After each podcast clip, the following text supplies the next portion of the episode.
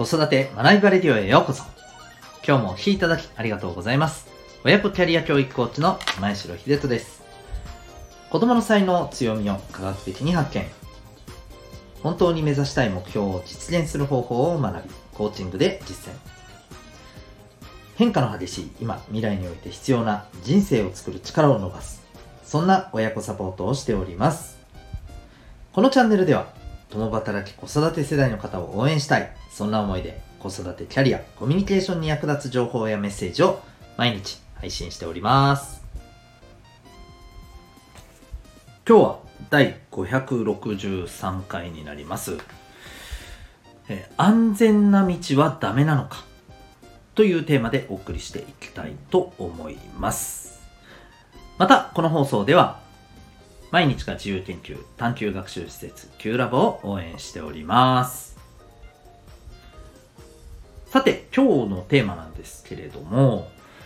えーと、安全な、えー方向を選択するのは、まあダメなのか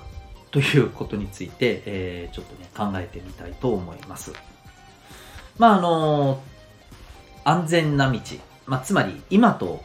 同じ現状維持とかですね、うん、変化しないこととか、うん、そういったような印象で捉える、ね、方が多いと思いますけど、まあ、そういうあの選択をすることはまあ、えー、ダメなのかと、ね、そういうふうな選択をするといわゆるねえっ、とまあ安きに流れてるよねとかね。成長しないよねとかね。なんかあのもっと言うと。うーんなんか本当にやりたいことじゃないよね多分ねとかね。よくまあそういうこと言われたりするようなところって最近は多いんじゃないかなと思うんですよ。まあ、えー裏を返せばですね挑戦していくことこそが大事なんだと。挑戦していかなきゃダメなんだとか。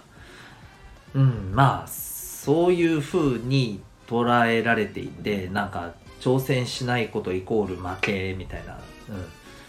ねなんかそういうふうになんか挑戦してない自分ってじゃあダメ人間なのみたいなね。えそんなふうにねまああのなんか思われ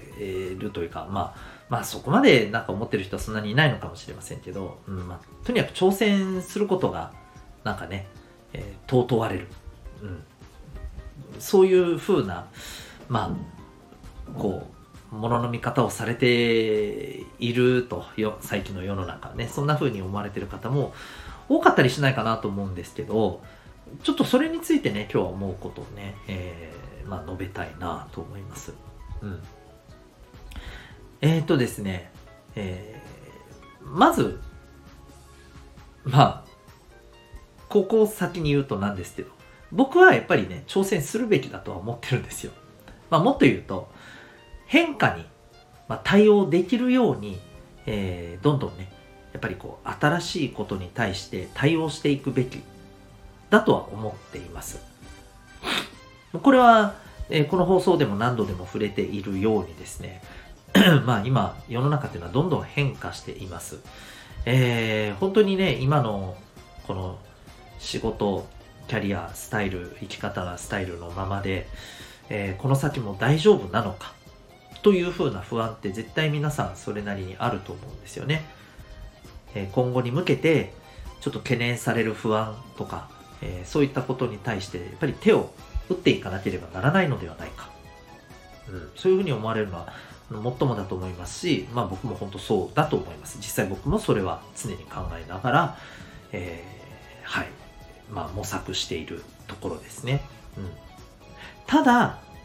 一方で思うのはですね、だからといって、じゃあ、もうガンガンいろんなものに挑戦していくべきなのかというと、そうじゃないと思いますし、安全な道を選ぶことが、えーまあ安きに流れてる。ね。えっ、と、成長しないみたいな。とは僕は思わないんですよね。やっぱりそれって大事な家族を守るために、今は危険なえリスクを犯さないこと。こっちの方が重要であると。うん、むしろリスクを冒していろんなことをやりたいっていう自分を自己管理してですね、えー今はきちんとやるべきことをやって、えーコツコツと準備を進めるべきなんだと、えーいうことがきちんとね見極められることの方が重要だと思うんですよ。うん、つまり変化に対する対応っていうのも大事ですけども、えー、それに対応できるようなそしてもっと言うとそれに対応するっていうとかそれのその変化に対して先んじていくように大きく、えー、舵を切って動き出すべきタイミングなのかどうかっていうことですよねこの準備もできていないのにえー、ガンガン動いてしまうと、これむしろやっぱり自分の首を絞める結果となると思うんですよ。うん。やっぱりこう、賭けに出るっていうのは、やっぱりどうしてもね、僕はやっぱり、うん、おすすめできないなと思うんですよね。で、やっぱりこういう時代だからこそ、僕は、うん、それこそ、ね、あの、まあ、結構好きな戦国武将なんですけど、やっぱり武田信玄といったような、あの、ああいった方々に、学ぶところっていっぱいあると思うんですよね。あの、武田信玄ってね、あの、名前こそね、あの、知ってるけれども、まあ、よくは知らん。ね、あの、まあ、結構ね、すごい武将だったけど、なんか病気で死んだ人でしょ、みたいなね、なんかそういうイメージがね、あると思うんですけど、えっと、武田信玄ってやっぱりね、あの、何が、こう、すごいと言われたかっていうと、戦う前に、こう、もう勝てるような仕込みを全部やってからね、あの、戦を挑むっていうことが基本的に多かったんですよ。うん。そう。そうなんですよね。だから、えー、やっぱりね、あの、戦国最強とか言われていたりもしましたし、あの、徳川家康も、やっぱりね、武田信玄に、あの、本当にね、大敗して、えー、本当にね、命からがら逃げ帰ってっていう、目にあってからやっぱり武田信玄のねあのやり方スタイルっていうのをね、えー、そこに学ぶっていうことをね、されたんだというふうにね、え、聞いています。うんまあそのぐらいのね、えー、やっぱり人物なんですよね。それは戦わずしてしっかりと勝てるような準備をきちんと整えてからまああの本当に乗り込んでいったっていうね、えー、そういうスタイルだからなんですねでやっぱこれが重要だなと思うんですよ変化に対応できるようにしっかりと準備を整えて、で、万全にしっかり整えてからね、えー、勝負に出る。ということが、まあ常にね、あの意識してできてる人が多分この先ってね、やっぱ成功してったり生き残ってったりっていうところに、ね、なるんじゃないかなと思っています。うん。改めてね、この武田信玄とかね、なんか、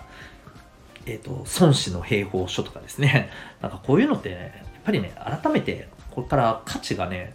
うん、まあまあ、これまでもね、もちろんあの、すごく価値を置かれてるものだとあの思うんですけど、えー、さらにね、えー、大事にされるっていうところあるんじゃないかなと僕は思ってたりしています。はい。ということで、しっかりとね、準備を整えてから、えー、変化にね、えきちんと適応できるようにね、していきましょう。普段からそのね、準備を、え進めるべく学んでいきましょう。ということで、え、今日はですね、え、挑戦しないのはダメなのか、まあ、そんなテーマでお送りいたしました。最後にお知らせでございます。え、生まれながらの脳の特性を科学的かつ簡単に知る方法があるのを皆さんご存知でしたでしょうか？それは指紋でございます。で、えー、それを知ってどうするの？というと、実はね、えめちゃくちゃ、あのー、これ大切なことがあって、えー、生まれながらのですね、脳を知ることによって、実は、ものすごく自分のこの生き方っていうのが楽になるんですよ。人間って、あの、持って生まれた特性と、そして培ってきた特性と2つあるんですけど、培ってきた特性って、やっぱり頑張って頑張って、もっと言うと苦労して苦労して身につけてきた特性なんですよね。で、それは本当に、あの身につけたこと自体はね、すごく、えっ、ー、と、まあ、称賛されるべきことだと思いますし、それだけね、えー、懸命に生きてきたっていうことの、本当にあの、うん、敬意を表すべき証だと思います。ただ一方で、うん、えもともと持ってる特性って、これ楽に発揮できるわけですよ。で、それをうまく使えたら、もっと楽になりますよね。もっと言えば、生まれ持った特性と身につけてきた特性と両方意図的に使えたら、これ、えー、皆さんのお仕事や子育てにものすごくですね、えー、大きなプラスの影響を、えー、発揮すると思います。まあ、それは、えー、もう少し言うと、楽に、えそして得られたい、得たい結果を得る。楽に得られたい結果を得る。最高じゃないですか。うん。えそのためのですね、えっ、と、この、え鍵になるのが指紋の分析なんですね。はい。えー、ぜひ、えー、指紋の分析に興味がある方はですね、ウェブサイトへのリンク貼ってますので、ご覧になってみてください。ちなみにこれは占いではなく、極めて科学的なアプローチによる、えー、メソッドでございます。